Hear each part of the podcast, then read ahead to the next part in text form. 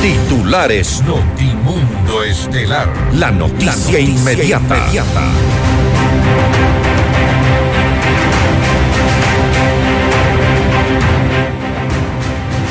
La Policía Nacional trasladó al equipo de investigación de la Fiscalía para cumplir otras funciones. El Ministerio Público calificó esta decisión como arbitraria e inoportuna.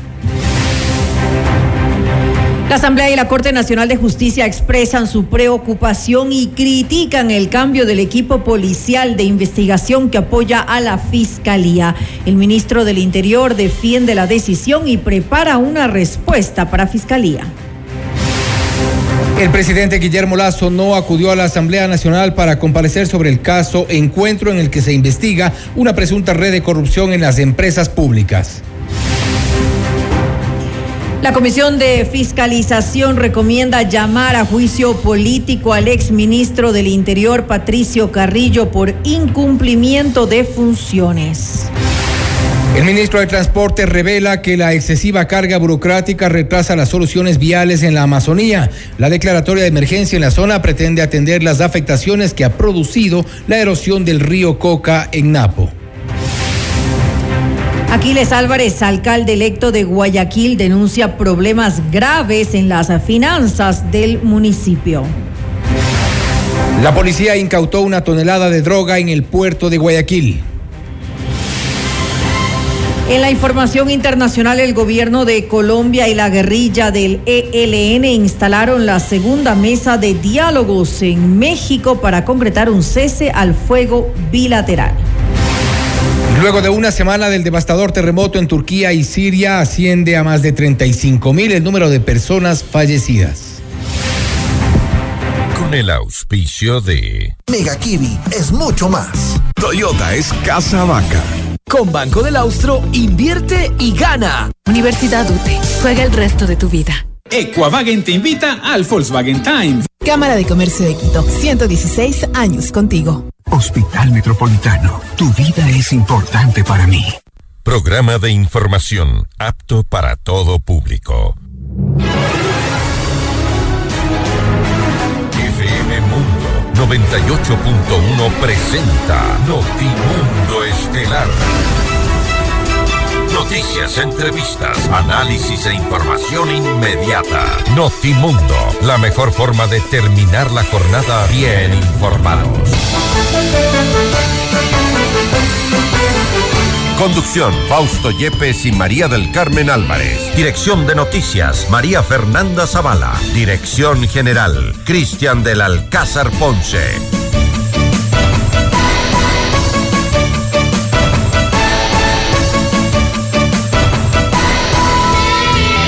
Y a propósito del traslado del equipo de investigación de la Fiscalía en la Presidencia de la República, la Fiscalía ha logrado ya que un juez de Quito otorgue medidas cautelares para suspender de manera inmediata los efectos de esta decisión. La pugna entre el Ministerio del Interior y la Fiscalía continúa y que fue desatada días atrás. Amigos de FM Mundo, la radio de las noticias, bienvenidos a su espacio estelar de la información. Soy Fausto Yepes y junto a María del Carmen Álvarez les contamos ahora mismo lo más destacado en las noticias en estas últimas horas. María del Carmen, buenas tardes. Muy buenas tardes, eh, Fausto y amigos, como siempre, gracias por acompañarnos en este inicio de semana aquí en Notimundo Estelar. Estamos lunes 13 de febrero. Revisemos enseguida nuestra agenda de entrevistas. Conversaremos con el doctor Washington Pesantes, ex fiscal general del Estado. Con él hablaremos acerca de la fiscalía que califica el traslado de policías de arbitrario e inoportuno. Tendremos también un contacto con el general Patricio Carrillo, ex ministro del Interior, para hablar sobre la recomendación de la Comisión de Fiscalización de la Asamblea Nacional para un juicio político en su contra. Y con el economista Larry Yumibanda, presidente del Círculo de Economía de Guayaquil. La economía en el país, ¿avanza o retrocede? Lo vamos a analizar en esa entrevista. Nuestra audiencia en Cuenca, recuerden que Notimundo es retransmitido por Radio Antena 190.5 FM. Y conéctate a FM Mundo Live a través de nuestra fanpage en Facebook, FM Mundo 98.1, Quito, Ecuador y disfruta de las entrevistas exclusivas y nuestros noticieros completos con la más alta calidad. También suscríbete a nuestro canal de YouTube FM Mundo 98.1, la radio de las noticias. Bienvenidos, aquí comenzamos. Le mantenemos al día. Ahora, las noticias.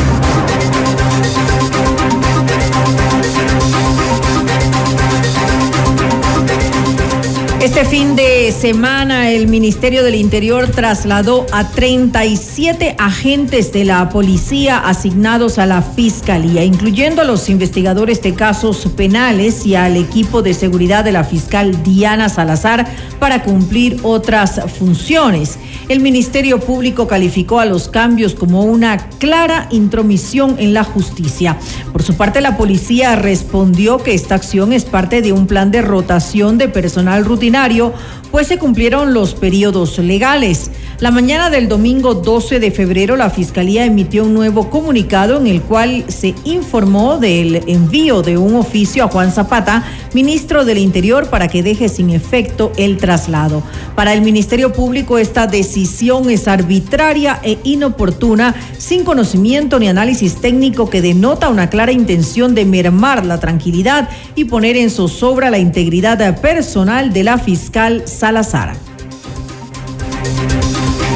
Y sobre este tema, la Corte Nacional de Justicia criticó la decisión de la Policía Nacional sobre los uniformados asignados a la Fiscalía e indicó que esta resolución afecta la independencia e integridad de los jueces. La Corte exigió a las autoridades de Estado respetar y garantizar las facultades de los servidores judiciales, así como su seguridad y su honra, debido a que hacer lo contrario agrede al debido proceso, la tutela judicial y otros derechos. Casi de manera simultánea a la reacción de la Corte, la Asamblea Nacional emitió un comunicado sobre este tema en el cual aseguró que la rotación de personal en medio de investigaciones abiertas lo único que logra es retrasar un proceso investigativo que el país requiere con la debida celeridad y oportunidad. Según el documento del legislativo, el traslado de uniformados se debe a los últimos allanamientos de la Fiscalía ejecutados el viernes 10 de febrero en la Presidencia de la República y en Petroecuador. Y el ministro del Interior, Juan Zapata, afirmó que el cambio de personal policial es lícito y negó que exista una intromisión en la justicia. Por favor, no pensemos que la policía tiene solo 37 investigadores. La policía ha dado casos relevantes. Acabamos recién de dar el golpe mayor al, narcotraficante más grande del país, y no solamente que está en la lista nacional, sino internacional, gracias a los investigadores que tiene la policía. Nunca me han dado una disposición, ni yo tampoco daré ninguna disposición, sino que venga aquí un policía que haya recibido una disposición mía de que tenga que tapar algo. Y usted, y usted me conoce muchos años. Así que eso sí, yo le descarto porque es una falta de respeto inclusive a la institución. Nosotros los investigadores harán lo que los, fiscales, necesitan que hagan una investigación transparente, honesta y sin tapar a nadie. Además, el ministro Zapata explicó en qué consiste este proceso de rotación del personal policial y mencionó que revisará el pedido de la Fiscalía para que se deje sin efecto el traslado con el objetivo de preparar una respuesta no se ha cometido ningún ilícito, por favor. Nosotros eh, eh, eh, hemos sido, hemos tenido conocimiento de que estamos siendo denunciados, el comandante general, el director de talento humano, yo, por un tema que ni siquiera se ha convertido en un ilícito. Es un tema administrativo normal, por favor. Pongamos las cosas como son. Hemos de dar todo el apoyo como siempre lo hemos dado en todos estos procedimientos. No hemos negado un solo apoyo a Fiscalía. Hay una, un oficio que nos ha hecho la señora fiscal, estaremos respondiendo con todo el respeto y la consideración que ella se merece. A lo mejor eh, eh, quizás ahí eh, va a aclarar muchas dudas de las que tiene. Los policías que han sido enviados son policías del eje investigativo, tal cual los que salieron, es decir, van en las mismas condiciones que los que tienen ahí. El día de hoy he llegado a conocer que no se les ha permitido el ingreso ¿Cómo podemos hacer una transición en ese sentido? Entonces tendremos que ver, cuál es la, opción que tenemos.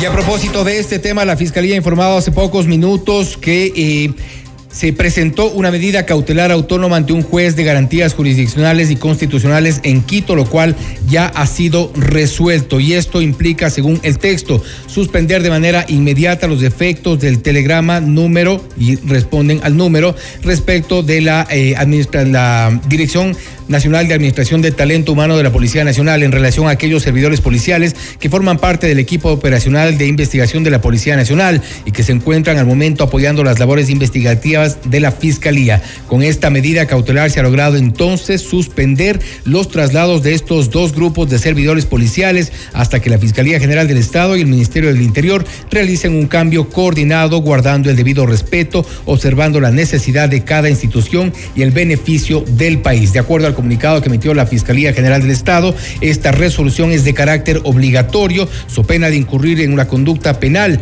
establecida en el artículo 282 del Código Orgánico Integral Penal. Con esta resolución queda claro entonces que ha sido suspendido el traslado del personal policial que estaba a cargo de Fiscalía.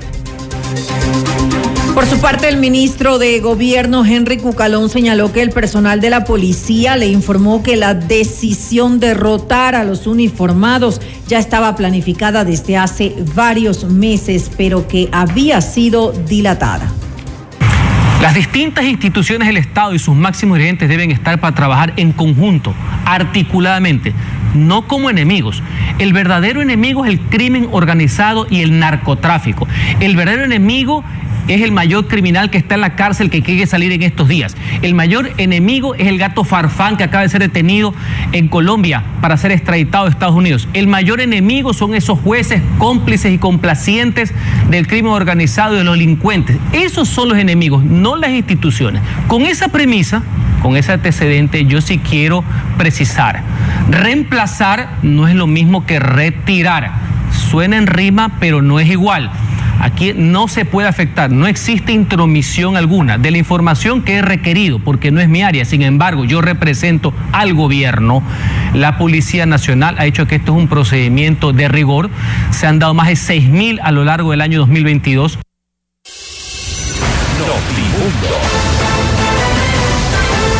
Información inmediata.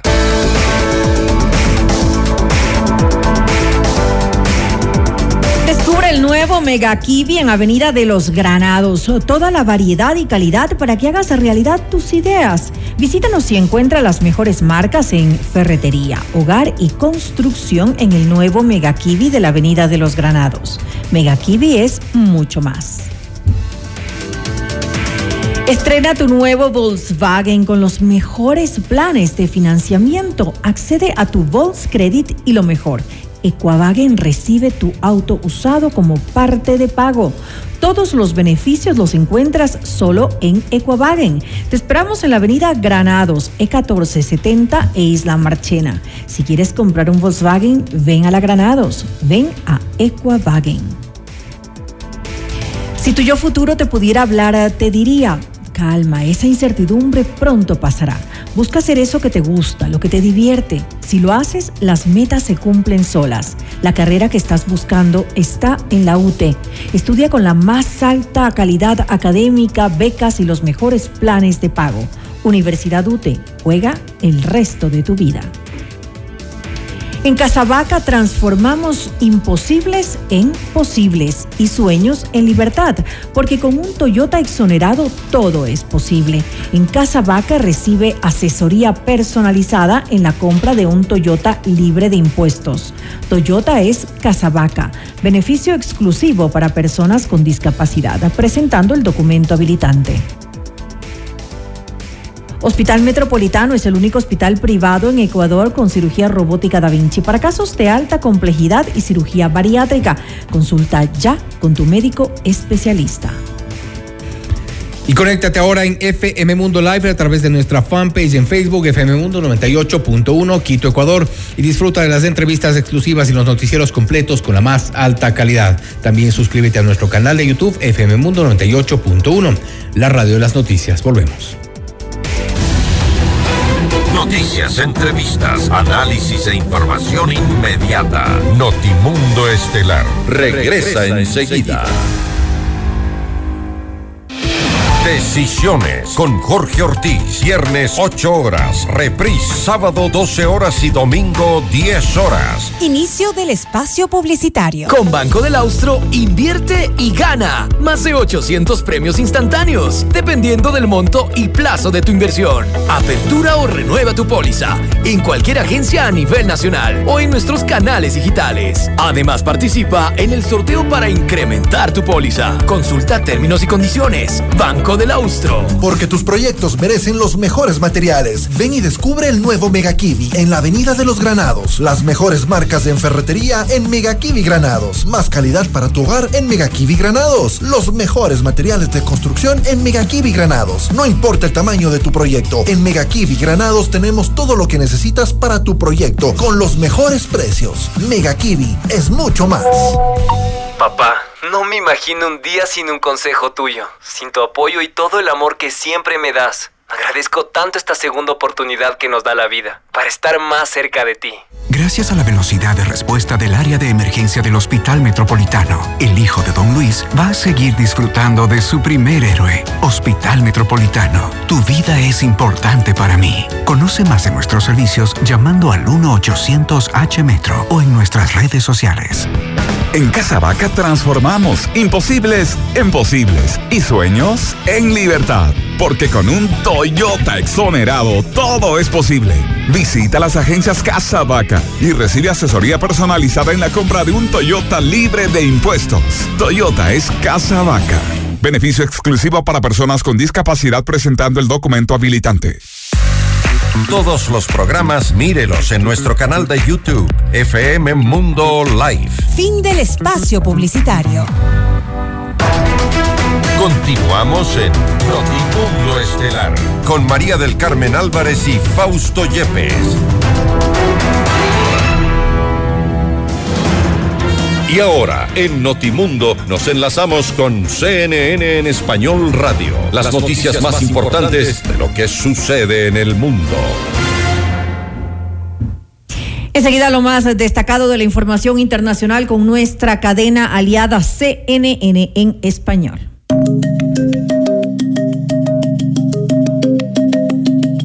Buenas tardes, soy Felipe Monforte desde Madrid y estas son las cinco cosas que debes saber a esta hora. Tres objetos que se encontraban en el espacio aéreo de América del Norte fueron derribados por el ejército estadounidense en el lapso de tres días el fin de semana pasado bajo la orden del presidente Joe Biden. Pero mientras los estadounidenses se enfrentaban a una extraordinaria serie de noticias sobre estas misiones, el presidente no ofreció ninguna explicación ni tranquilidad al público durante el fin de semana. La Casa Blanca de Biden comienza una nueva semana enfrentando una serie de preguntas sobre los objetos derribados por aviones de combate estadounidenses en los últimos días.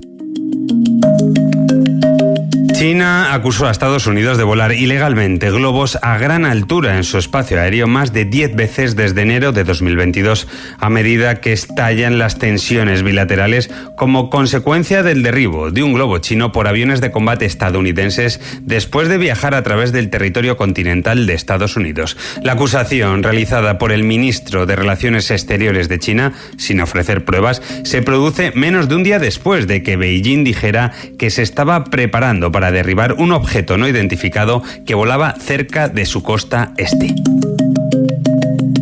Dos excombatientes de la compañía militar privada rusa Wagner le contaron a CNN sobre sus horribles experiencias en el campo de batalla en el este de Ucrania y como a cualquiera que vacilaba le disparaban de inmediato sus propios comandantes. Los dos combatientes fueron capturados por las fuerzas ucranianas a fines del año pasado. CNN no reveló sus identidades por su propia seguridad. Ambos están casados y tienen hijos y fueron reclutados mientras estaban en prisión uno cumplía una condena de 20 años por homicidio involuntario. Éramos 90, 60 fallecieron en ese primer ataque, muertos por fuego mortero.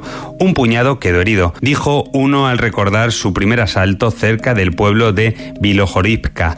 Si un grupo no tiene éxito, otro es enviado de inmediato. Si el segundo no tiene éxito, envían otro grupo, dijo. Un avión 77 de United Airlines que partió de Hawái en diciembre se precipitó hacia el océano durante 21 segundos poco después del despegue y se acercó a 800 pies del nivel del mar, según muestran los datos de seguimiento del vuelo. Ni United ni la Administración Federal de Aviación, FAA, por sus siglas en inglés, indicaron que hubiera heridos en el vuelo 1722 de United el 18 de diciembre. Según los datos, la caída se produjo poco más de un minuto después del El telescopio espacial Hubble captó imágenes de un misterioso espectáculo que se desarrolla en los anillos de Saturno, unos radios fantasmales y fugaces que parecen moverse a lo largo de los anillos del planeta. Y los científicos aún no pueden explicar por qué se producen estos fenómenos. El regreso de los radios es una de las primeras señales de que Saturno está entrando en una nueva estación a medida que se acerca el equinoccio otoñal de su hemisferio norte, que se espera que ocurra el 6 de mayo de 2025, por primera vez en unos 15 años. Eso es todo en esta edición de CNN 5 Cosas. Para más información sobre estas historias y conocer las últimas noticias, siempre puedes visitar cnne.com diagonal 5 Cosas. Desde Madrid les informó Felipe Monforte. Sigan conectados e informados a través de cnne.com.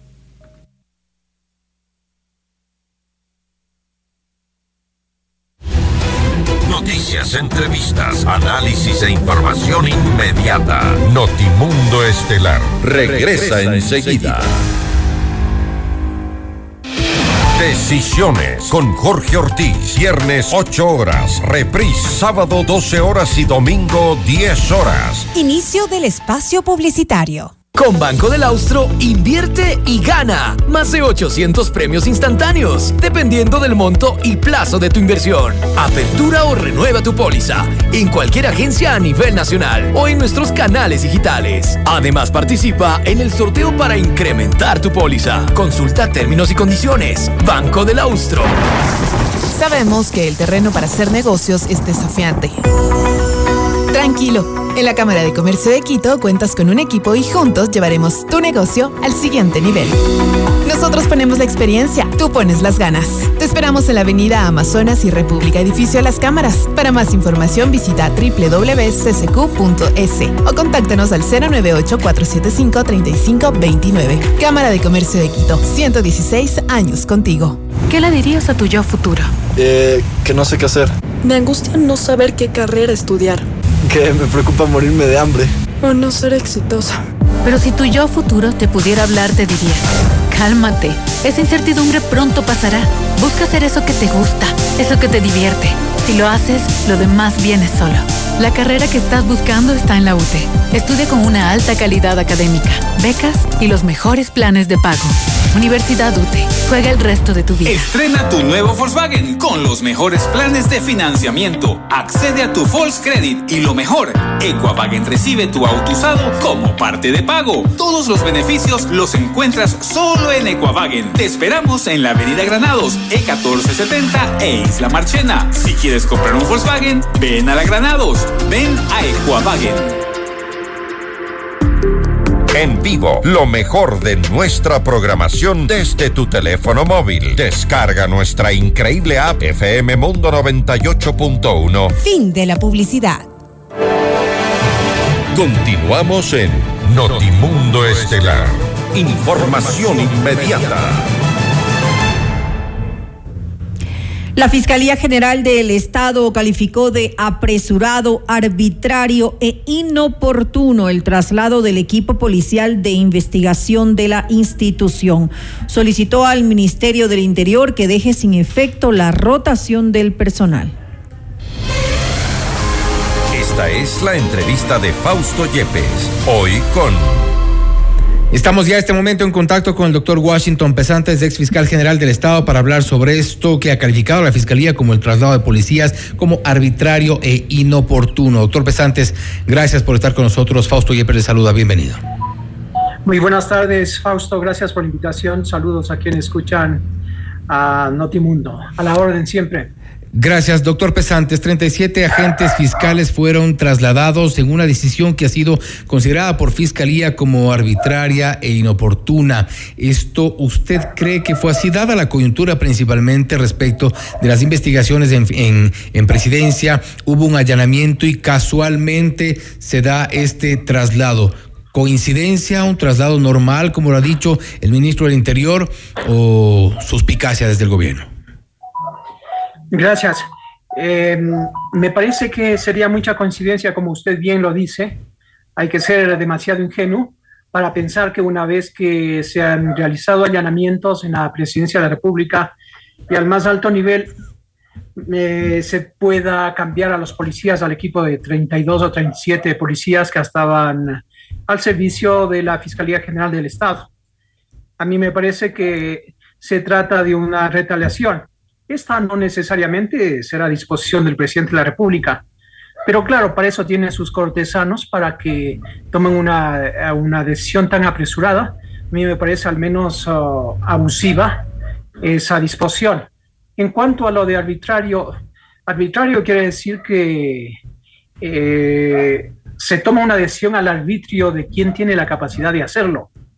Y desgraciadamente sí, si la policía tiene la facultad de cambiar a sus miembros, pues a, su gusto y voluntad, lo ha hecho, sí, es arbitrario. Otra cosa sería una arbitrariedad, que no es lo mismo que arbitrario, ¿no? Es decir, eh, ajeno a toda norma y con mala fe. Eso sí habría que determinarlo. En todo caso, Fausto me parece que deja un muy mal precedente porque a futuro, cuando el fiscal de los 800 fiscales que hay en el país, cuando un fiscal está realizando una investigación, pues no le gusta al Ejecutivo, pues eh, a través del Ministerio del Interior procedan a cambiar y así desarticular investigación, quitarle seguimiento, quitarle continuidad, o simplemente reemplazar con gente que el fiscal ni siquiera conoce. Me parece que eso, eh, como insisto, es una falta de respeto a la institucionalidad de la Fiscalía General del Estado. Usted ha dicho una falta de respeto, también una decisión eh, arbitraria, abusiva, eh, que cree que puede haber una retaliación y mencionó también algo que podría haber eh, eventualmente y habría que analizarlo, mala fe. Su lectura, de acuerdo a la, coyuntura, como hemos mencionado, porque creo que la coyuntura en esto es importante. El allanamiento que ocurre en la Presidencia de la República, en la Subsecretaría Jurídica de la Presidencia de la República y y posteriormente esta decisión que si bien está en las facultades del Ministerio del Ministro del Interior, pues eh, parece eh, al menos, al menos sospechosa. ¿Usted cree que hay mala fe allí? Mire, eh, la fiscal denominó a este caso encuentro y desde allí que parece que disgustó al Ejecutivo con la misma energía que, lo, que ha realizado los allanamientos, si es, desgraciadamente sucede en este país si es que al gobierno anterior le hacían un allanamiento y le denominaban toda una vida, a lo mejor hacía lo mismo. O si al gobierno anterior le decían Ecuador ama la vida, quizá. Es la forma de atropellar a las instituciones de la falta de respeto que existe, en este caso, por el titular de la investigación preprocesal y procesal penal, como es la Fiscalía. Pero um, yo quisiera poner el entorno de carácter jurídico que es imprescindible para que quienes nos escuchan entiendan perfectamente en qué marco jurídico se desenvuelve la investigación de la Fiscalía. Mire, la constitución de el 98, la penúltima constitución, establecía claramente, la Fiscalía es una institución independiente de los demás poderes del Estado, totalmente independiente, así como lo es en otros países de carácter democrático. Y en esa condición la Fiscalía estaba en, la atribución, en la facultad, en el derecho de crear un cuerpo policial especializado que dependa administrativamente de la Fiscalía y jerárquicamente, como es lógico, de la Fiscalía perdón, de la Policía Nacional, jerárquicamente la Policía, administrativamente la Fiscalía. Es así que teníamos un cuerpo policial estable, permanente, eh, cuya selección previa para que ingresen a la Fiscalía y cuya desafectación se hacía sujetándose a normas y reglamentos, que lo hacíamos conjuntamente con la Policía Nacional y la Fiscalía. De manera que cuando yo salí de la Fiscalía hace ya 11 años, Dejé una policía judicial permanente, especializada, preparada, seleccionada previamente, insisto, con 5.700 personas. ¿Qué pasa después? Diez años después, con la constitución del 2008, A la fiscalía le quitan la autonomía, perdón, le quitan, quiero ser preciso, le quitan independencia y le dejan con autonomía, que no es lo mismo. Independencia es no depender de nadie, no ser tributario de otra, de otra función del Estado. Y le dicen autonomía, es decir, usted eh, puede hacer ciertas cosas, autonomía administrativa, que ni siquiera es tanto, porque hasta para nombrar un, un conserje, el fiscal tiene que valerse o pedir al Consejo de la Judicatura. Y en este caso, la Fiscalía, este, este, tipo de autonomía con la que se maneja tiene, irónicamente, una cierta dependencia también, por ejemplo, el Consejo de la Judicatura. Total dependencia, porque mm, el fiscal no puede nombrar, insisto, ni un consejo, tiene que pedir permiso inclusive para vacaciones, absolutamente todo. Entonces la, fiscalía pasa a ser un, apéndice tributario de, este gran paraguas que se llama Consejo Nacional de la Judicatura. Le quitaron la independencia y le, le dejan una, un, una muy reducida, muy pequeña autonomía. En ese mismo marco le quitaron, le restaron, insisto, a la Fiscalía la posibilidad de tener un cuerpo policial especializado que dependa de ellos administrativamente como en nuestro tiempo, como duró desde el 2000, em, desde el 98 o 2001 que comenzó la Fiscalía eh, totalmente independiente, hasta cuando yo dejé la Fiscalía General del Estado.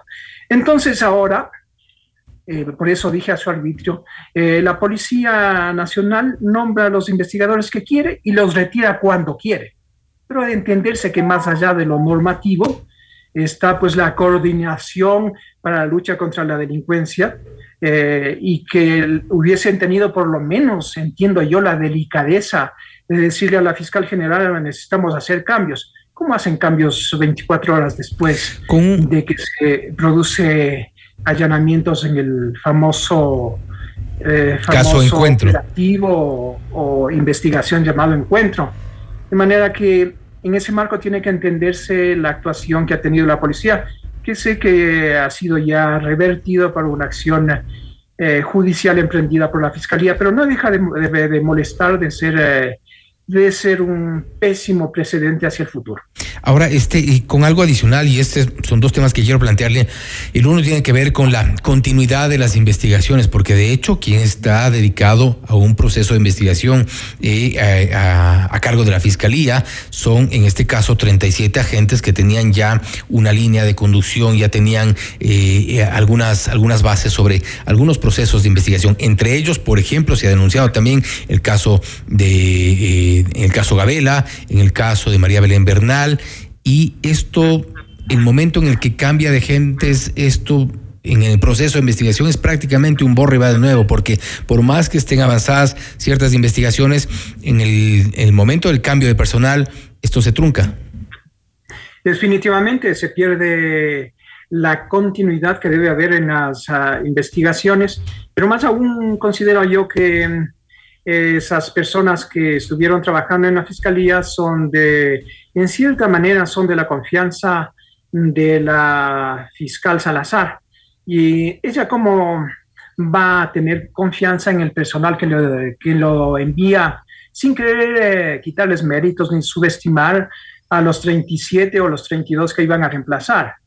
¿No es cierto? Muchas veces, mira, yo, yo le debo decir, Fausto, yo tuve alguna mala experiencia alguna vez, no precisamente cuando era fiscal general, sino en otras funciones, cuando me mandaron unos dos oficiales a colaborar directamente y resultaba que estos dos oficiales, en lugar de colaborar con la fiscalía, colaboraban con los investigados. Yo había pedido en cierta ocasión que se vigile a ciertos personeros, a unos banqueros, antes de que se fuguen, porque eh, se pensaba eh, tomar medidas de carácter, eh, de carácter personal en contra de ellos.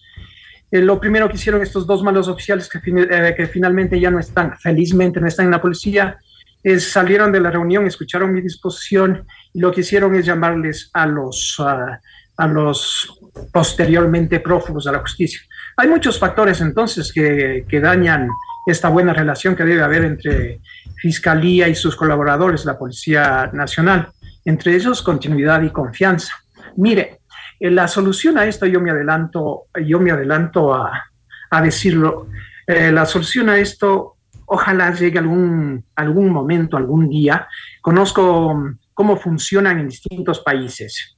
Eh, no se diga Francia, de donde en cierta manera tomamos nosotros el modelo para el sistema acusatorio desde que la fiscalía es independiente, desde que la fiscalía ya no depende de la Procuraduría General del Estado, como sucedía hasta hace unos 22, 24 años. Y es que eh, la Fiscalía tiene su propio personal de investigación. Entonces, eso implica, pues, evidentemente, contar con recursos suficientes. Porque si yo le estoy diciendo que tuvimos 5.700 eh, en todo el país eh, policías, un fiscal cualquiera de los 800 ah, dispone a los policías que están permanentes y yo asignaba a cada unidad un número de policías. Entonces eh, era relativamente fácil y esa relación interpersonal que ellos puedan investigar. Eh, ¿Qué le quiero decir entonces? Que la, eh, la fiscalía debe tratar de formar, valga la oportunidad, una policía judicial especializada, que puede ser con elementos de la Policía Nacional pero sobre todo con, eh, con civiles especializados en investigación porque claro, la investigación criminal no es patrimonio de la policía. ¿Le daría un poco más de independencia esta, esta, esta, esta modalidad? Totalmente independiente, le estoy hablando del caso francés y el caso de otros países en América Latina, porque conozco cómo funcionan los sistemas procesales en, eh, en América Latina, pues en Estados Unidos, eh, he visto el sistema americano acá, en español en Puerto Rico, conozco en la Policía Judicial de Francia, de donde tomamos nosotros, nosotros ciertos elementos. Eh, y no se olvide que yo fui asesor de la Fiscalía desde que se implementó el sistema eh, acusatorio, de manera que esa es la, salida. Ahora bien, eh, preguntémonos, el gobierno exige, el gobierno exige mayor celeridad, colaboración y está bien el gobierno debe proveer, de, recursos. Pues. Imagínense usted que desde que prácticamente yo dejé la fiscalía, yo le dejé la fiscalía con aproximadamente 750 fiscales. Han pasado 11 años y ¿sabe cuántos tiene ahora? 800, 810 más o menos. Es decir, en 11 años ha aumentado 50 fiscales. Ya hay un déficit de Nosotros tenemos el porcentaje de fiscales eh, por cada 100 mil habitantes es eh, aproximadamente de 8 para la América Latina. En el mundo es 12 lo aconsejable.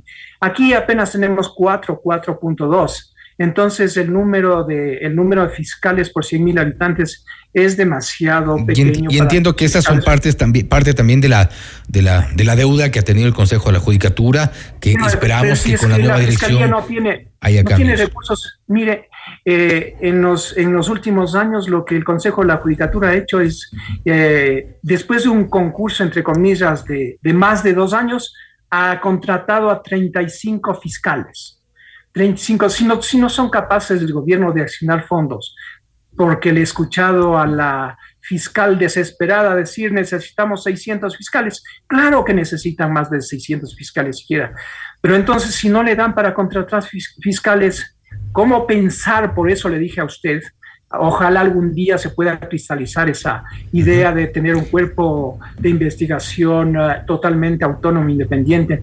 Si no le dan para 40 fiscales, ¿cómo le van a dar para 5 mil, 6 mil eh, miembros eh, de investigación auxiliar de la Fiscalía? y hay que estar también en, lo que usted acaba de mencionar, también creo que es importante eh, destacar que casualmente en una de las preguntas de la consulta popular del referéndum nos consultaban si es que queremos darle esa, esa el Consejo Fiscal, esa independencia o esa autonomía que requiere la Fiscalía, un poco para separarla del Consejo de la Judicatura, que es uno de los problemas que se ha generado.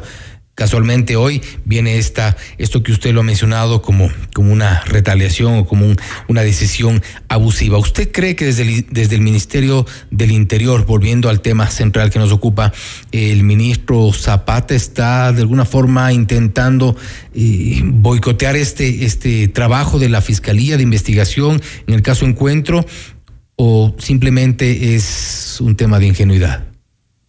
Mire, este, quisiera aprovechar para decir lo siguiente. Eh, si el gobierno nos viene anunciando que va a contratar, que va a insertar, que va a incorporar a la Policía Nacional aproximadamente 10.000 miembros, y creo que yo lo ha hecho con unos 2.000 si tuvieran una visión de conjunto, si quisieran de veras afrontar el problema delincuencial en el país, de los delitos de cuello alto o los delitos de bagatela, entonces de esos 10 mil, bien podría 5 mil pasar a formar un cuerpo de investigación dependiente de la fiscalía, totalmente. Si, si se entendiera el problema y si hubiera la voluntad política de hacerlo. Cuando nos hacen la consulta que usted acaba de decirlo, eh, nos pusieron eh, una pregunta intrascendente, yo diría hasta inocua, es decir, eh, para garantizar, para garantizar la autonomía, que no independencia, no es lo mismo independencia que autonomía. Está de acuerdo en que se forme un consejo asesor para que seleccione, capacite y evalúe a los fiscales. Mire, eso es andarse por las ramas, como diría la población. No, esa pregunta intrascendente, porque la autonomía ya está en la constitución del, del 2008. Lo que no está es la independencia, que yo tanto insisto. Para garantizar crear un consejo no era más que un órgano burocrático de cinco o seis elementos permanentes, teniendo la Fiscalía órganos internos, que son los directores de investigaciones, que son los directores de gestión procesal, etcétera, de recursos humanos, que, quienes hacían los concursos. Mientras en 12 años, en 12 años han hecho cinco concursos para fiscales y personal de la Fiscalía, yo en los cuatro años que estuve hice 23 concursos totalmente claros. ¿Para qué crear ese aparato ese aparato burocrático que pretendía el gobierno, pero no enfoca en lo fundamental. La fiscalía debe ser independiente y debe tener la facultad de organizar y dirigir la policía judicial, debe continuar con las eh, funciones de protección a víctimas y testigos, eh, estar a su cargo la medicina legal como estuvo en mi tiempo, en fin, hay una serie de, de, atribuciones que desgraciadamente en la constitución del 2008, en vez de progresar de de afianzar, de fortalecer la fiscalía, lo mermaron. En cuanto a lo último, no he dado su pregunta. No sé, creo que el, eh, ministro del Interior, que se llama ahora el, el capitán Zapata, eh, no sería sino el portavoz, no creo que él tenga la mala fe de actuar de esa manera. Yo creo que es el portavoz de alguna decisión de los círculos que rodean al presidente, porque no siempre la máxima autoridad eh, toma ese tipo de decisiones, a lo mejor ni lo entienden que, cómo está estructurada la fiscalía. Pero como lo dije de inicio, hay una, una serie de, de cortesanos de palacio que son los que aconsejan tamaña eh, sí, arbitrariedad. Y doctor Pesantes, este, y con esto cierro porque ya nos se nos se nos fue el tiempo, y con esto cierro una respuesta muy corta, por favor. Eh, a propósito del traslado de los agentes, también se ha mencionado que dentro de este traslado está parte del equipo de seguridad de la fiscal eh, Diana Salazar. Esto se ha, se ha interpretado también como un, se ha puesto en juego la seguridad de la fiscal y se merma la tranquilidad en el trabajo de, de quien ostenta pues esa calidad. Desde luego que sí. Eh, al menos en el tiempo que yo ejercí como ministro fiscal de Pichinches era la denominación, eh, o ministro fiscal general del Estado, yo, yo pedí que se cambie eh, de denominación. Eh, había un cuerpo relativamente pequeño de, que son lo que la gente dice guardaespaldas. EDECAN es un grupo de un oficial y, y cuatro o cinco clases que se encargan de la seguridad. Aparte de eso, hay un equipo encargado de la investigación preprocesal y ya procesal en instrucción fiscal que dan asistencia al fiscal. El fiscal eh, expide eh, disposiciones eh, por escrito, impulsos procesales suele llamarse, en la que encarga a los policías ciertas, uh, cierto tipo de diligencias. ¿Y le parece, ¿le parece grave que los remuevan, que los trasladen? Me parece gravísimo por todo lo, lo anotado y además uh, tiene razón la fiscal de preocuparse por su seguridad. Mire, cuando antes contábamos con una policía judicial estable y permanente que, que solamente se les podía cambiar después de cierto tiempo por ciertas causas. Evidentemente que había cierta rotación, había una coordinación entre el equipo de Fiscalía General y un equipo de la Policía Nacional para analizar los perfiles profesionales, la necesidad de los cambios. Entonces resulta que ahora como eso no existe, mañana pasado que no les guste eh, una investigación o que, se haga la investigación segundo encuentro, encuentro dos o, o todo una vida, como esos nombrecitos que suelen poner aquí. Entonces la policía simplemente boicoteará, porque esa es una forma de boicotear la investigación. El momento que usted eh, retira el brazo ejecutor, pues eh, de la investigación, obviamente que es bajo la, bajo la dirección del fiscal. Entonces lo que está haciendo es retrasar, torpedear, si usted quiere, la investigación preprocesal y procesal penal que debe estar descontaminada, descontaminada de todo en, flujo político, porque caso contrario nunca llegaremos a la verdad y permanecerá como permanece en la mayoría de casos en nuestro país, impunidad total. Estamos eh, igual en pendientes de lo que ocurra a propósito de esta decisión de estas últimas horas de un juez de Quito que ha decidido suspender los traslados. De, de momento hablaríamos entonces de traslados eh, frustrados, esto por una decisión judicial. Doctor Pesantes, le agradecemos por haber estado con nosotros. Por otro lado, haciendo una decisión administrativa es perfectamente la acción que han propuesto y un juez tendrá que pronunciarse porque la acción eh, que se emprende justamente es para detener actos que se considera al margen de la ley. Gracias a ustedes por, por la entrevista y siempre a la orden. Saludos para usted, Fausto y todo el equipo de Notimundo. De eh, Notimundo. Gracias, gracias al doctor Washington Pesantes, ex fiscal general del Estado, hablando sobre el traslado de policías que estaban eh, a cargo de Fiscalía, lo cual se ha, sido considerado por parte de Fiscalía como un tema arbitrario e inoportuno. El doctor Pesantes ha dicho también que es una forma de atropello a la institución, una decisión aparentemente desacertada, una decisión que ha sido también en estas últimas horas frustrada por una medida cautelar que ha suspendido los efectos de estos traslados. La pugna, sin embargo, continúa. Esto es Notimundo Estelar, siempre bien informados. Notimundo. Información inmediata.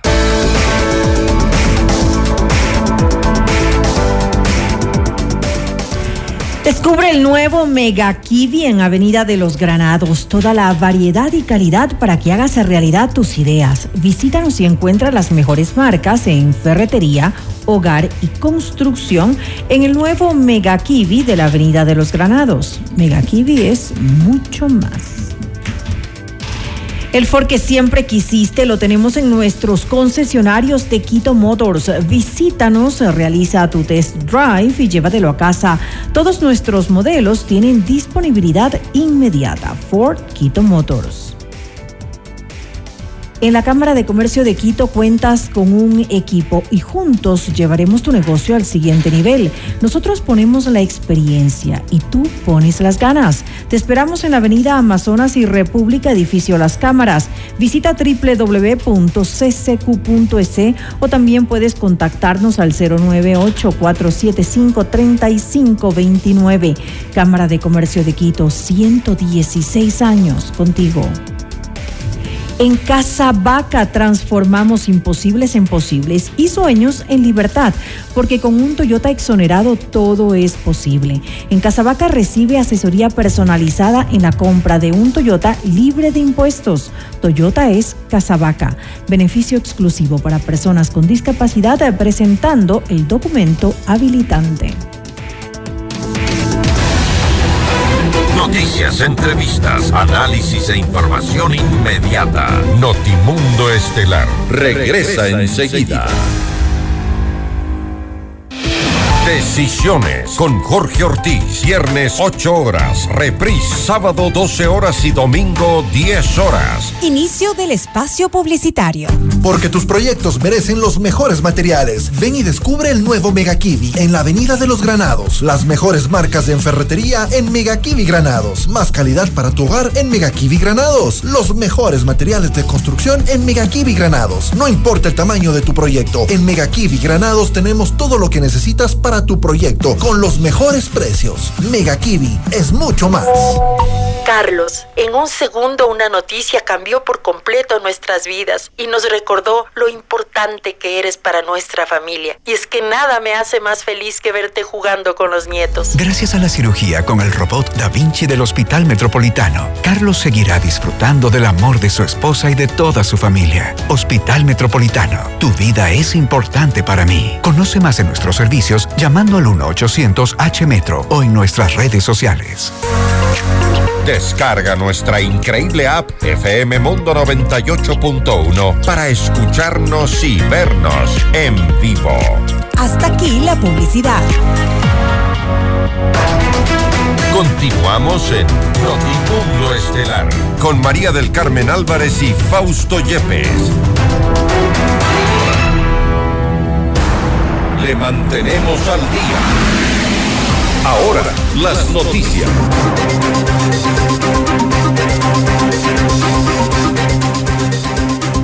La Comisión Ocasional de la Asamblea que investiga el denominado caso Encuentro sobre una presunta red de corrupción en las empresas públicas recibió un oficio de la Secretaría Jurídica de la Presidencia de la República en el que se informó que por motivos de agenda el presidente Guillermo Lazo no podría asistir. Esto fue rechazado por la asambleísta de UNES, Viviana Veloz, quien además preside esa mesa legislativa.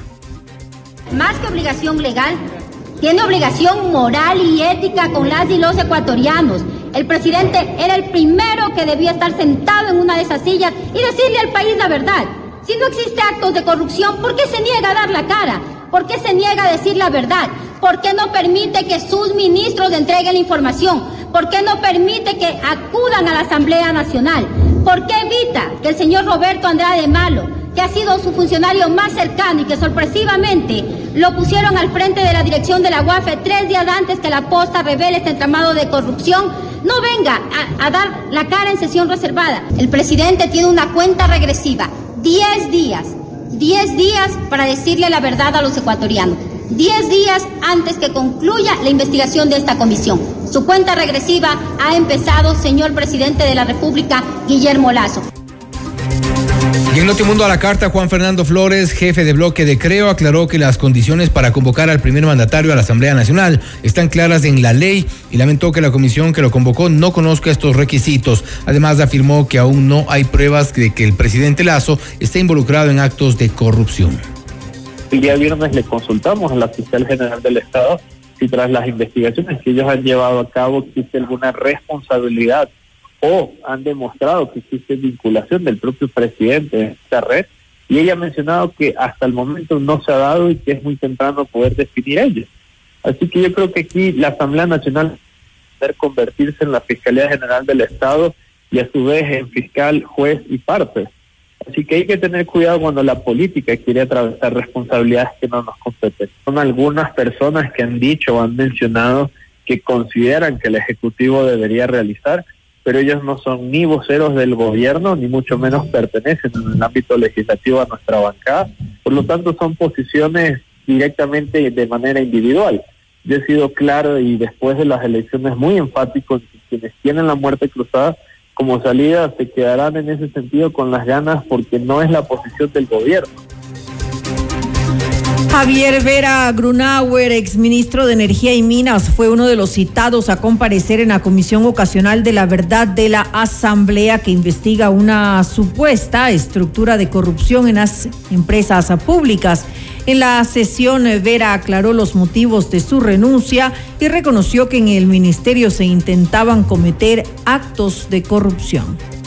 Yo puse la renuncia eh, ante los ataques mediáticos injustos. Yo como ministro no he puesto ni pongo ningún gerente, pero sí era una piedra en el zapato de cualquier persona que quería hacer actos de corrupción. Entonces, eh, supongo yo que algo tuvo que ver con eso. Eh, yo, yo fui una piedra en el zapato y esta, esta campaña mediática que en este momento sigue en indagación previa, eh, investigación previa, eh, en, la, en la fiscalía. Yo estoy aquí en el país, no me he ido a ningún lado, sigo trabajando eh, como profesional que soy y estoy dando la cara aquí en, eh, ante, ante la Asamblea. Yo renuncié para poder defenderme tranquilamente y no tener y que no tenga ninguna suspicacia de estar en el sector público. Además, Vera Grunauer reconoció que Hernán Luque era quien manejaba las empresas públicas y que ningún gerente tomaba decisiones sin su permiso. Y las discrepancias que teníamos era de justamente eh, la información que se solicitaba, ¿no? ¿verdad? Yo no, yo no podía eh, llamar directamente a los gerentes de Senel o Select, sino que, que tenía que conversar primero con Hernán Luque, así que no, no hubo una buena relación. Celebro que el nuevo presidente de EMCO diga que el presidente de EMCO hoy por hoy solamente participa en los directorios. Antes no era así. El presidente de EMCO era el que hacía seguimiento casi a diario de las actividades que los gerentes de las empresas públicas eh, eh, estaban trabajando. En todas las reuniones de presidencia, cuando uno tenía que ver eh, cuáles eran los trabajos de las empresas públicas, era Hernán Luque con los gerentes, nunca los gerentes solos. El ex consejero presidencial Aparicio Caicedo y el hijo del presidente Guillermo Lazo, Enrique Lazo Alcíbar, rechazaron la intención de involucrarlos en un informe divulgado por un medio de comunicación digital en el cual se detallan hechos que presuntamente mostrarían la existencia de una estructura narcocriminal relacionada con el cuñado del presidente Danilo Carrera y Rubén Cherres, quien supuestamente gestionaba cargos con empresas públicas a nombre de Carrera. Mediante su cuenta de Twitter, Caicedo escribió, les adelanto que absolutamente todo lo dicho en ese audio por Rubén Cherres es falso miente descaradamente. Nunca en mi vida lo he conocido a él ni realizado ninguna de las acciones que se describen allí. Posteó Caicedo. Por su parte, Enrique Lazo Alcíbar indicó que los señalamientos en su contra son absolutamente falsos.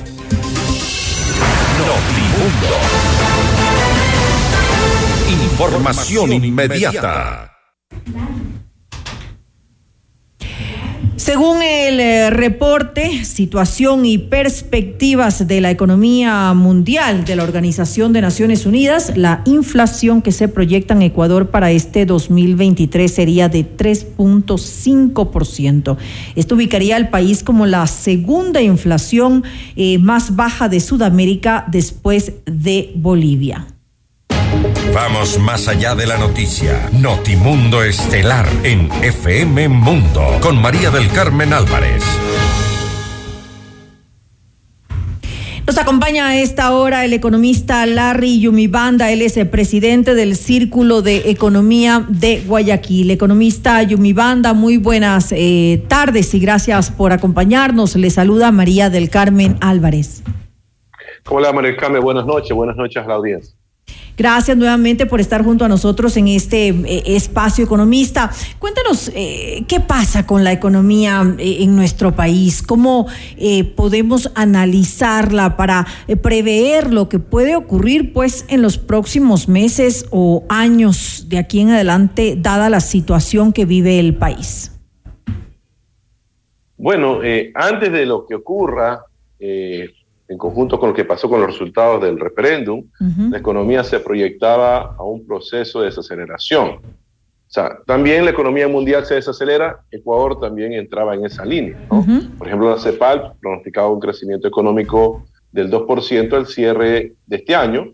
El gobierno estipula que el crecimiento para este año es del 3%, pero habrá que ver qué es lo que pasa en la política que puede influir eh, justamente en el desempeño económico para este año, más aún cuando se habla, eh, por un lado, de destitución, por otro lado, de renuncia, por otro lado, de famosas muertes cruzadas, eso podría generar de alguna otra forma este, inestabilidad e incertidumbre y podría alterar de alguna otra forma eh, los indicadores que estaban pronosticados desde el año pasado para el 2023. Ahora, economista, ¿cuáles considera usted que han sido los peores errores que ha cometido este gobierno en materia económica, eh, porque eh, podríamos, por ejemplo, eh, analizar el tema de, de, la reforma, pues que pasó por el Ministerio de la Ley, me, me refiero a esa reforma tributaria que se dio a fines del 2021 y que afecta de alguna manera a, la clase media, que es el motor de la economía de los países. A ver, efectivamente, ese, esa reforma tributaria ha lesionado la capacidad adquisitiva de la, de la clase media y eso se vio reflejado en el proceso de aceleración del año pasado. Aunque todavía el Banco Central, por ejemplo, no ha dado un resultado definitivo, pero ya con las proyecciones que nosotros hemos realizado de los tres trimestres, en la cual ha publicado ya el Banco Central la cifra, eh, la economía crecerá eh, en el 2.9%, en este caso el 2022, muy por debajo a lo que rebotó la economía en el 4.2% en el 2021.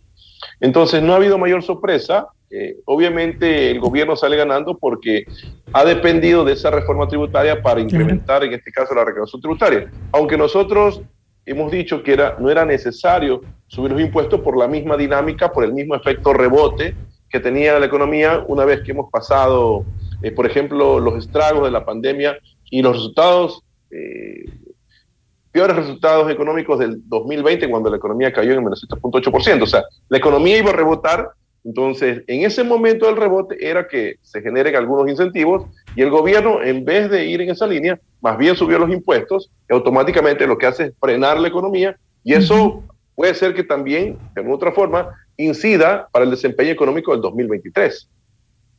Al haberse justamente frenado eh, la, economía, lo que se hace necesario en estos momentos para el país es que hayan inversiones.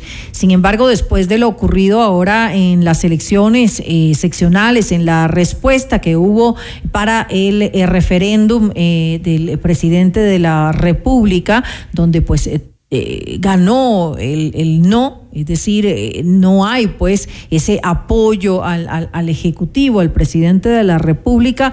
Eh, ¿Cómo puede percibirse esto a nivel internacional, porque las inversiones eh, necesitamos que sean no solamente inversiones eh, locales, sino sobre todo inversiones internacionales. Pero ¿cómo se mira al país desde el, desde el exterior, de forma internacional, después de lo que acaba de, de ocurrir? Mire, en cuestión de inversión extranjera directa, hasta el 2020 llegaron las últimas inversiones en materia minera.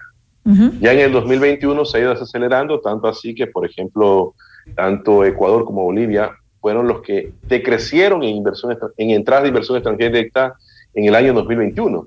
Y en el 2022 vamos a esperar el resultado porque el gobierno todavía no ha sacado la cifra completa, solamente sacó hasta el tercer trimestre. Entonces, eh, posiblemente esté por debajo del 1% del PIB, o sea, menos de mil millones de dólares.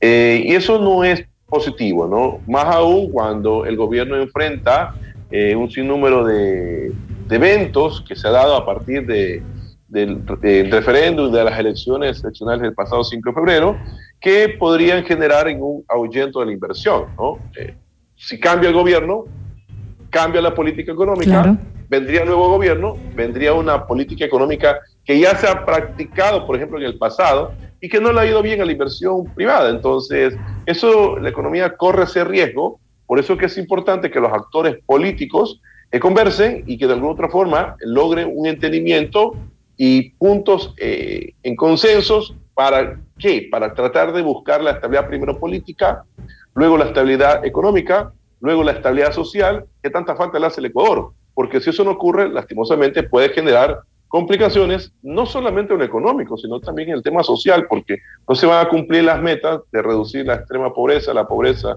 y también la desigualdad, que en función del crecimiento económico inclusivo se puede mitigar. Entonces, está en riesgo prácticamente el tema de desempeño económico, pero obviamente el gobierno también ha cometido serios y graves errores en el sentido que, por ejemplo, el, el poco crecimiento que se tiene no ha ido a los extractos populares porque el gobierno ha apretado demasiado eh, el tema de su política económica, reduciendo el gasto y obviamente ha lesionado lo social. Y lo que la gente quiere es obra en lo social, o sea, educación, salud y seguridad, y eso lastimosamente no ha habido, y más bien el gobierno se ha concentrado en aumentar las reservas internacionales, bajar el déficit fiscal al 2, al 2% del PIB, pero ya en, en, la práctica, ya cuando se aterriza la política, eh, la ciudadanía, por ejemplo, está descontenta y está prácticamente abandonada en el sentido que no cuenta con los recursos por parte del gobierno. ¿no? Es decir, una de las opciones que tendría en estos momentos el gobierno es justamente aumentar eso, la inversión pública. O sea, se proyectó para el 2023 aproximadamente 1.900 millones de dólares en lo que tiene que ver con gasto de inversión. Aspiramos que el gobierno no sea tan drástico en el sentido de seguir acumulando reservas internacionales con uh -huh. el boom petrolero, sino que trate de aumentar para este año unos 600 millones de dólares adicionales. O sea, sí lo puede hacer porque el gobierno tiene la capacidad de establecer un presupuesto codificado. Entonces, 600 millones de dólares adicionales, estaríamos hablando de aproximadamente eh, 2.500 millones de dólares en lo que es el gasto de inversión y eso podría generar un efecto dinamizador, más aún cuando la inversión privada eh, ha ido desacelerándose uh -huh. lentamente, cuando empezó a, a, incrementarse vertiginosamente en el año 2021, el 2022 más bien ha tenido una desaceleración, pero Creemos que si la inversión pública se reactiva, la inversión privada también puede entrar en ese ritmo de reactivación. Otra opción sería también eh, bajar impuestos según su criterio. Es un poco complicado el tema de bajar impuestos uh -huh. eh, por el, el, asunto de que el gobierno vetó, por ejemplo, totalmente eh, el proyecto derogatorio que la Asamblea Nacional eh, lo aprobó. O sea, automáticamente, más la, la, respuesta que dio la Corte Constitucional, eh, no veo que este gobierno, por su propia intención, tenga intenciones eh, de hacerlo, abajo, claro. tira abajo esa reforma.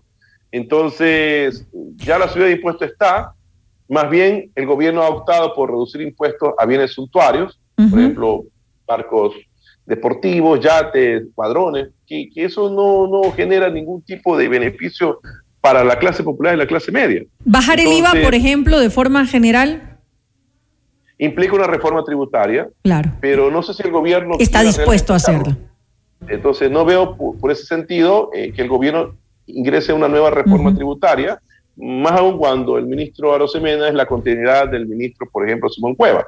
Uh -huh. Entonces, eh, no veo por ese lado. Ahora, puede ser que se trate de bajar tasa de interés para los microempresarios, para el consumo, una vía. Uh -huh. Otra vía, lo que hemos conversado, incrementar adicionalmente unos 600 millones para el gasto de inversión, o sea, para obra pública. Uh -huh. Otra vía, para tratar de reactivar la economía, es que de alguna otra forma eh, se ponga en el debate público el asunto de la transparencia en lo que tiene que ver con el sector de las hidroeléctricas, para tratar un poco de abaratar el costo de energía, que es uh -huh. un tema pendiente de este gobierno que hasta la fecha, eh, por ejemplo, nosotros no conocemos qué es lo que está pasando al interior. Entonces, por otro lado, también creemos que el gobierno tiene que seguir haciendo esfuerzos en buscar acuerdos comerciales para tratar de atraer inversión extranjera directa. Y lo último, creemos que es importantísimo el tema que de que vuelva a presentar el proyecto de ley eh, reformatorio al Código de la Producción para el establecimiento de zona franca oriental de exportación, que es un tema que eso quedó a medias.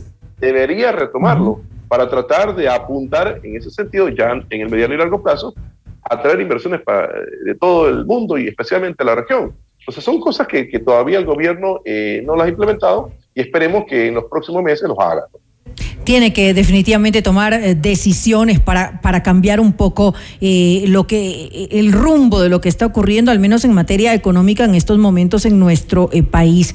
¿Cómo ve usted, em, economista, el tema de la dolarización? Y se lo pregunto porque, eh, pues, desdolarizar eh, nuestro país es algo que yo considero que la mayoría de ecuatorianos eh, esperamos que no pase, definitivamente. Tenemos una moneda dura, tenemos una moneda que, que, que, no se devalúa constantemente como vemos que ocurre pues en, en los vecinos países. Eh, sin embargo, se ha hablado acerca de, de tener esta eh, moneda única ya eh, en, Brasil, en, en, Argentina también se, se, se ha tocado este tema y, y esto es algo que, eh, según nosotros lo vemos, es algo que se podría, pues, eh, se podrían beneficiar algunos de estos países con esas monedas que se van devaluando, pero no Ecuador. Eh, ¿qué, ¿qué, riesgo corre Ecuador de que esto pueda ocurrir? A ver, siempre está el riesgo de desdolarizar porque la constitución especialmente en el artículo 310, 303, perdón, nos habla de que la circulación de la moneda dependerá de la reforma de ley. Entonces, la, la ley, estamos hablando del Código Orgánico Monetario.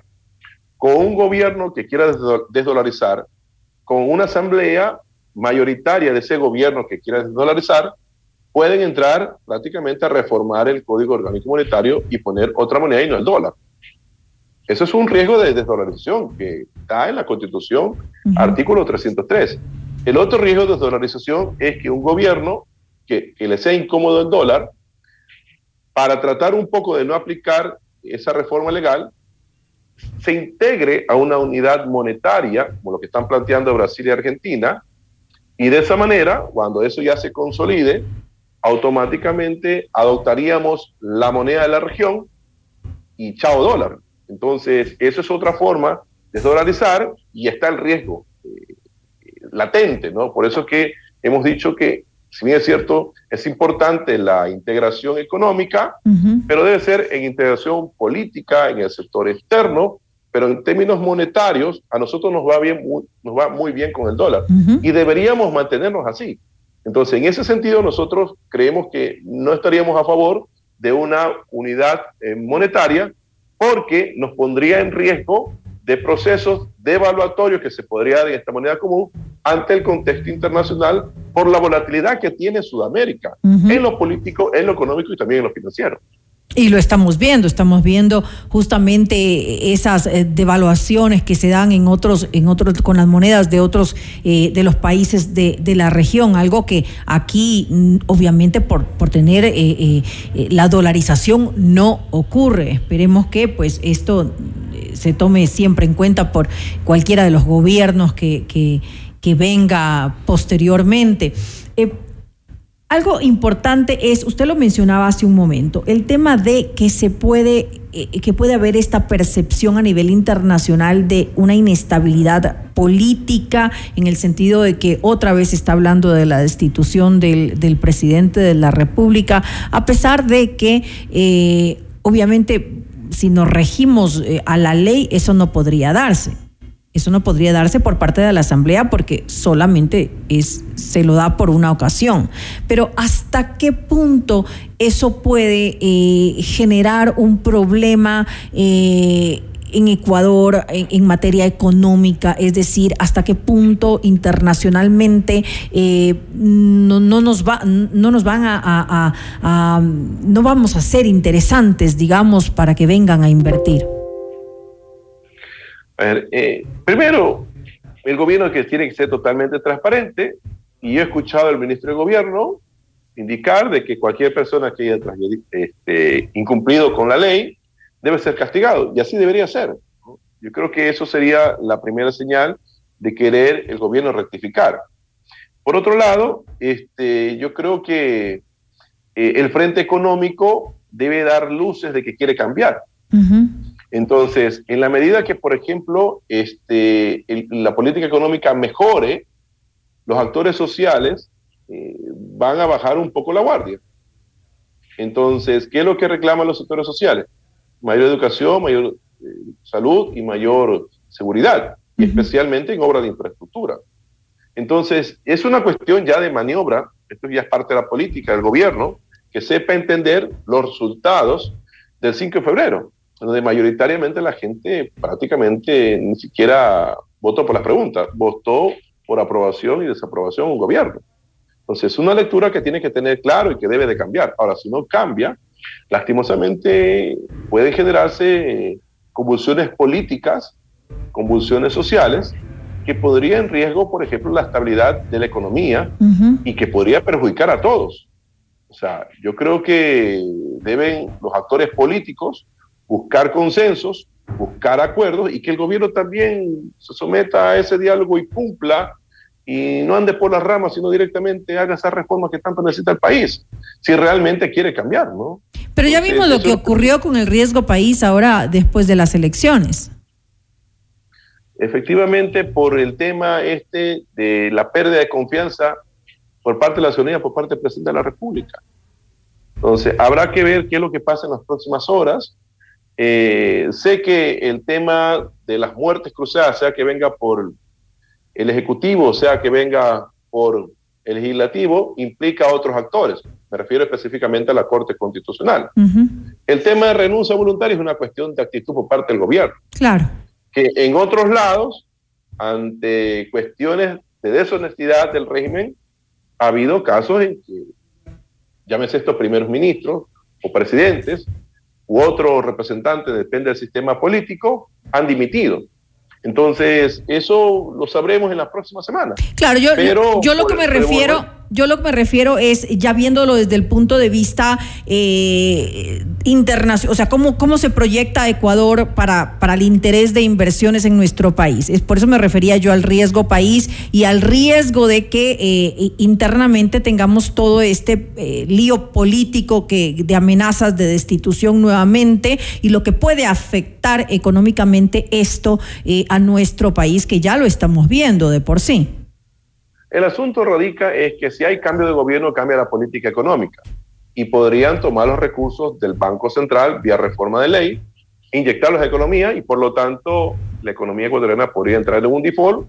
Por eso las calificadoras de riesgo ponen el riesgo país por encima de los 1.500 puntos. exacto. Eh, eh, de que pueda caer en un default, porque llega a cambiar la política económica, toma los recursos del Banco Central, específicamente las reservas eh, internacionales y automáticamente genera esta inestabilidad. Entonces, por eso digo, tiene que haber consensos y el gobierno tiene que rectificar y cambiar. Si no, lastimosamente, puede generarse una convulsión política, puede generarse una convulsión social y automáticamente todas las variables, crecimiento, empleo, pobreza y extrema pobreza pueden variar en función de esos acontecimientos. Y eso lastimosamente no sería para mejor, no sería para peor y obviamente perjudicaría a la mayoría de ecuatorianos. Me quedo entonces justamente con eso, esperamos pues que se tomen las acciones, las rectificaciones de ser necesario por parte del Ejecutivo para evitar estas situaciones y que el país pues siga eh, eh, desarrollándose en el tema económico que tanta falta nos hace a los ecuatorianos. Le quiero pues agradecer al economista Larry Yumibanda, presidente del Círculo de Economía de Guayaquil, por habernos acompañado. Gracias, buenas noches y buenas noches a Muy buenas noches. Noticias, entrevistas, análisis e información inmediata. Notimundo Estelar regresa, enseguida. Decisiones con Jorge Ortiz. Viernes 8 horas. Reprise sábado 12 horas y domingo 10 horas. Inicio del espacio publicitario. Con Banco del Austro, invierte y gana. Más de 800 premios instantáneos, dependiendo del monto y plazo de tu inversión. Apertura o renueva tu póliza en cualquier agencia a nivel nacional o en nuestros canales digitales. Además, participa en el sorteo para incrementar tu póliza. Consulta términos y condiciones. Banco del Austro. Todos los programas mírelos en nuestro canal de YouTube, FM Mundo Live. Fin del espacio publicitario. Continuamos en Notimundo Estelar. Información inmediata. La Comisión de Fiscalización de la Asamblea Nacional ha recomendado el juicio político en contra de Patricio Carrillo, entre otras cosas por incumplimiento de funciones de este momento. Estamos ya en contacto con el general Patricio Carrillo, exministro del Interior, para conversar sobre esto que ocurre ya al interior de la Asamblea Nacional. General Carrillo, gracias por estar con nosotros y gracias por la espera también. Buenas tardes, Fausto. Un gusto poder eh, conversar y dialogar con ustedes y con los ciudadanos. General Carrillo, este, se ha hablado de incumplimiento de funciones y, uno de los temas centrales de esta eh, recomendación para juicio político es la falta de planificación, han dicho, respecto de lo que ocurrió en junio del 2022. A propósito del paro, también se hablaba de uso indiscriminado de la fuerza y todas estas causales que aparentemente eh, encaminan a lo que podría concretarse ya en este juicio político. ¿Cuál será su respuesta, general? Mire, Fausto, toda la argumentación que ha presentado los interpelantes no es otra cosa que la demostración de la disfuncionalidad que existe en la política ecuatoriana. Esta forma antidemocrática de, de eh, realizar las actividades en función de los intereses eh, colectivos. A mí lo que me parece es que los pretextos que han encontrado no tienen basamento eh, en, lo, en lo legal, en lo jurídico, únicamente tienen basamento en lo político. querer endosar la responsabilidad de una crisis de seguridad mundial a partir del COVID-19 y a partir en el Ecuador del, del, del, del, año 2021, que es lo que se dispara. Yo fui comandante general de la policía hasta marzo del, del 2021 y a esa fecha los indicadores eran eh, unos indicadores eh, tolerables de, violencia y unos, y unos indicadores absolutamente tolerables de delincuencia la tasa de homicidios era del 5.7%. Y luego yo regreso al año, en el 30 de marzo, a ejercer por cinco meses la función de ministro del Interior y eh, me endosan la responsabilidad de la crisis de inseguridad que, vive el país. Esa crisis desatada, insisto, por una serie de problemas estructurales que los exacerbó el, la presencia del virus. Entonces, eh, eso cobra un interés únicamente uh -huh. para aquellas personas en el Ministerio del Interior que están mirando no desde una perspectiva de un fenómeno social o de un fenómeno antropológico, están mirando desde una visión únicamente ideológica alejada indiscutiblemente de los principios democráticos. Para irnos a lo otro concreto, de los, sí, me, otro me... de los argumentos, otro de los argumentos es que en junio eh, el ministro Carrillo es el que el que generó toda la, la, la barbarie y todos los mecanismos que se los vivieron acá. Ahí hay mucho sesgo en la Asamblea Nacional, que ya esta misma Asamblea que amnistió a aquellos que eh, se evidenció y que tenían acciones penales en la Fiscalía y que han hecho del ejercicio de la violencia una estrategia para desestabilizar. Entonces, ahora resulta que la presencia del ministro Carrillo fue la que provocó todas esas inconductas y eh, mantienen una ceguera absoluta y total sobre todo lo que hicieron paralizar servicios públicos, paralizar servicios de salud, paralizar eh, temas de saneamiento ambiental, educación, justicia, bomberos, contaminar el agua, eh, cortar las comunicaciones, eh, desabastecer las ciudades y provocar todos aquellos enfrentamientos armados también. Se endosa la responsabilidad de las, de las personas que por autoexposición pudieron haber sufrido algún riesgo a la, a la presencia del ministro y las disposiciones que dio eh, el Ministerio del Interior son absolutamente claras y se cumplieron en su totalidad. Pero hablemos, hablamos aquella, hablando concretamente de los... que dice, hablando con, aquella que dice que no, que no pueden salir con armamento. Hablando tercera... concretamente de los argumentos, eh, general Carrillo, ellos hablan, por ejemplo, lo que habíamos hablado al inicio, la falta de planificación para eh, poder enfrentar este paro de junio del 2022, el uso desproporcionado de la fuerza, por ejemplo, también que no se ha considerado la seguridad de los niños, adultos y mujeres que estaban en la manifestación y fueron eh, atacados con, con, gases. Me estoy refiriendo a los argumentos que están eh, tratándose en, en, en este juicio político. Mire, más que argumentos, son versiones de dos o tres personas interesadas que empiezan a mirar desde el fanatismo esa visión del socialismo. Eh, esas, esas versiones sesgadas de grupos interesados son los que han llevado a la Asamblea, pero han descartado todas las pruebas de descargo que por escrito se les remitió. Eh, muchas de las personas que se presentaron ahí se retractaron inmediatamente y a mí cuando me corresponde estar en el Pleno lo, lo presentaré esta forma, mire, lo único que están haciendo es una generando una esclerosis en las instituciones para afectar la democracia. Yo por eso sí, sí creo que estas son expresiones de antidemocracia. Eh, a, mí me parece que, que, hacia allá se están llevando los, los resultados, pero al final tienen unas mayorías y, y, si esa es la forma democrática de, de, vivir en el Ecuador, entonces nos tocará enfrentarlo.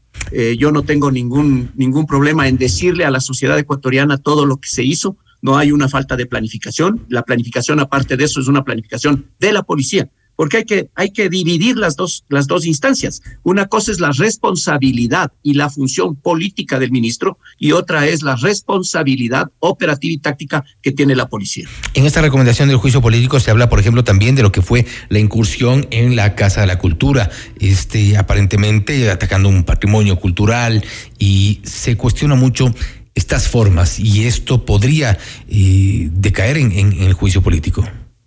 Mire, Fausto, en esos tiempos se vivió un estado de excepción y en ese estado de excepción el Estado ecuatoriano podía tomar algunas medidas autorizadas por la Corte Constitucional.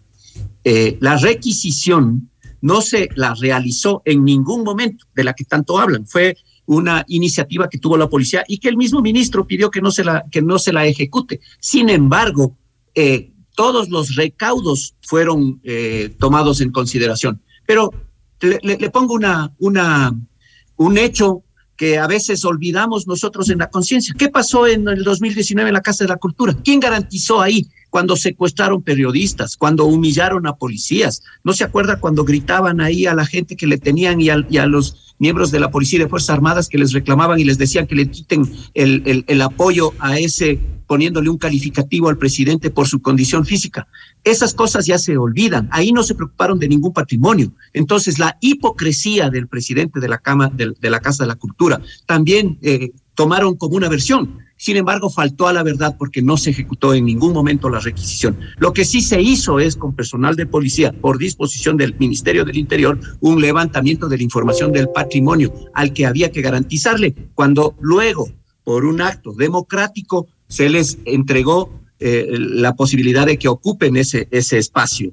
Eh, esas son las verdades, esas verdades están documentadas y esas verdades documentadas nosotros le presentaremos a la sociedad ecuatoriana, aunque la sociedad ecuatoriana miró, especialmente la quiteña, miró con, miró con, eh, miró con absoluta claridad los hechos que vivimos en junio del año anterior. General Carrillo, para no, eh, eh, para eh, dentro del contexto también del juicio político y se ha cuestionado, por ejemplo, la reacción que hubo en el caso de María Belén Bernal, una reacción, una actuación tardía, se, se han referido en estos, en estos términos.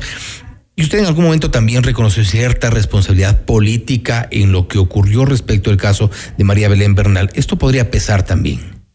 Mire, sobre el caso Bernal, yo creo que hemos pasado de una oscuridad a una claridad. Eh, al comienzo nosotros estábamos tratando el caso como una desaparición. Eh, al inicio yo creo que no hubo una adecuada valoración al interior de la misma policía eh, para considerar todo lo que, lo que había sucedido. Ahí se perdió este órgano regular para trasladar la información y efectivamente, a las 96 horas eh, fuimos informados del hecho, pero fuimos los primeros funcionarios que salimos a dar, a dar la cara. Mi intervención como ministro para transparentar lo ocurrido exigía al mando policial y yo exijo todavía transparencia respecto de, de ese caso.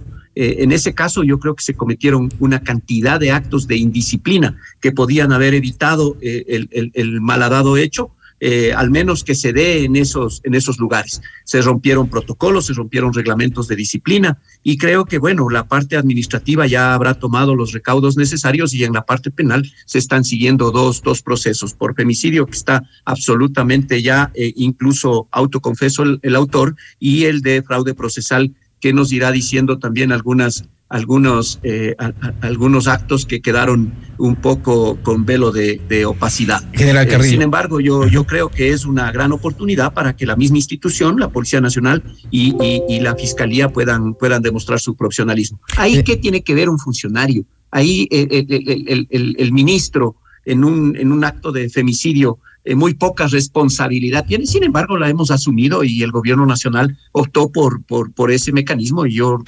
agradezco la oportunidad de haber servido nada más al Ecuador. General Carrillo, eh, solo una respuesta muy corta porque se nos fue el tiempo, pero usted está consciente que de acuerdo a las, a las eh, fuerzas políticas como están en la Asamblea Nacional, seguramente no correrá con suerte en este juicio político. No, indiscutiblemente, yo, yo estoy absolutamente consciente y, creo que esa es la demostración, insisto, de, de este vaciamiento que se está haciendo a la, democracia. Esta no es una forma eh, eh, leal de, de, vivir. Yo creo que es antipolítica lo que se está viviendo y eso es lo que hace que la mayoría de gente de bien eh, no, no quiera optar por, por, por trabajar en función de hacer algo que, que, debería ser noble realmente, trabajar la política no solamente lo político, sino hacer la política pública, eh, especialmente para cambiar las realidades que, vivimos lastimosamente. General Carrillo, gracias por su tiempo, gracias por haber estado con nosotros. A usted, Fausto, un gusto. Buenas noches. Gracias, señor general Patricio Carrillo, exministro del Interior, hablando sobre la recomendación de juicio político en su contra por parte de la Comisión de Fiscalización. Él ha dicho que ha dado su respuesta, sin embargo, está consciente que no podría salir con suerte de este proceso en la Asamblea Nacional. Esto es Notimundo Estelar, siempre bien informados. Bye.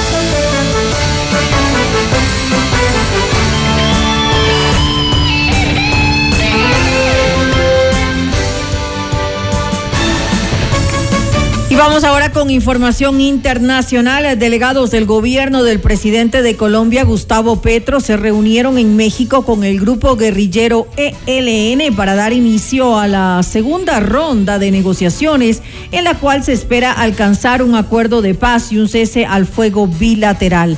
Las conversaciones que se prevén eh, duran, eh, durarían alrededor de tres semanas buscan definir cómo involucrar a la sociedad civil en este proceso. Las negociaciones tienen como países garantes a México, Venezuela, Chile, Noruega y Brasil, mientras que Suecia, Alemania, Suiza y España actúan como acompañantes. La presidenta de Perú, Dina Boluarte, indicó que su gobierno dará lucha frontal contra el terrorismo y el narcotráfico en todo territorio nacional, en especial en la zona del Valle de los Ríos, Apurímac, N y Mantaro. Sus declaraciones se dieron durante la ceremonia de homenaje a seis policías que fueron asesinados durante un atentado el pasado sábado. Nuestro más firme y contundente rechazo al accionar narcoterrorismo en nuestro país y a todo acto de violencia que pretenda arrebatarnos la vida, la salud, la integridad y el derecho a la paz, el derecho al progreso, el derecho al bienestar de todas y todos los peruanos. No permitiremos más muerte ni más violencia. Queremos paz, queremos desarrollo y amamos vida.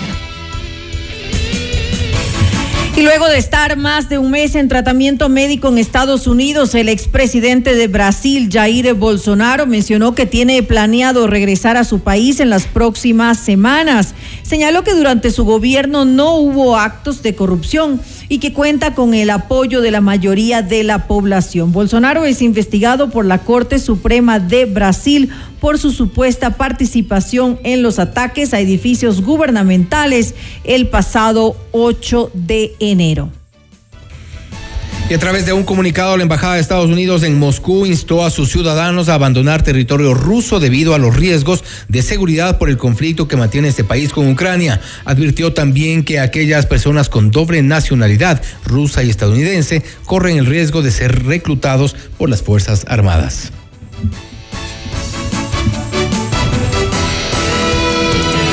El gobierno respondió a la Fiscalía General del Estado, la cual solicitó dejar sin efecto el traslado del personal policial que apoyaba a Fiscalía en varias investigaciones mediante un comunicado firmado por el ministro del Interior, Juan eh, Zapata.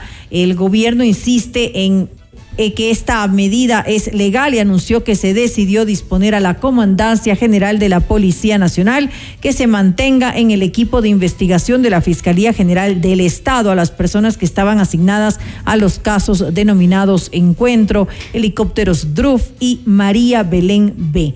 En los demás eh, casos se realizará una transición ordenada a los nuevos servidores asignados de tal manera que se garantice la continuidad de las acciones desarrolladas por la policía. Esto cita el documento en el cual se agrega que la resolución de una medida cautelar solicitada por el Ministerio Público aún no ha sido notificada al Ministerio del Interior. No obstante, señala que respetarán la decisión de la función judicial. Y hasta aquí Notimundo Estelar y las noticias. Volvemos mañana con más información, entrevistas y reacciones.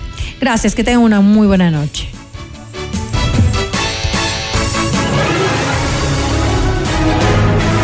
FM Mundo 98.1 presentó Notimundo Estelar. Noticias, entrevistas, análisis e información inmediata. Notimundo, la mejor forma de terminar la jornada bien informado. Conducción, Fausto Yepes y María del Carmen Álvarez. Ingeniería de sonido, Mauro Olivo. Producción FM Mundo Live. Javier Merino. Coordinación y redacción, Fernanda Utreras. Dirección de noticias, María Fernanda Zavala. Dirección general, Cristian del Alcázar Ponce.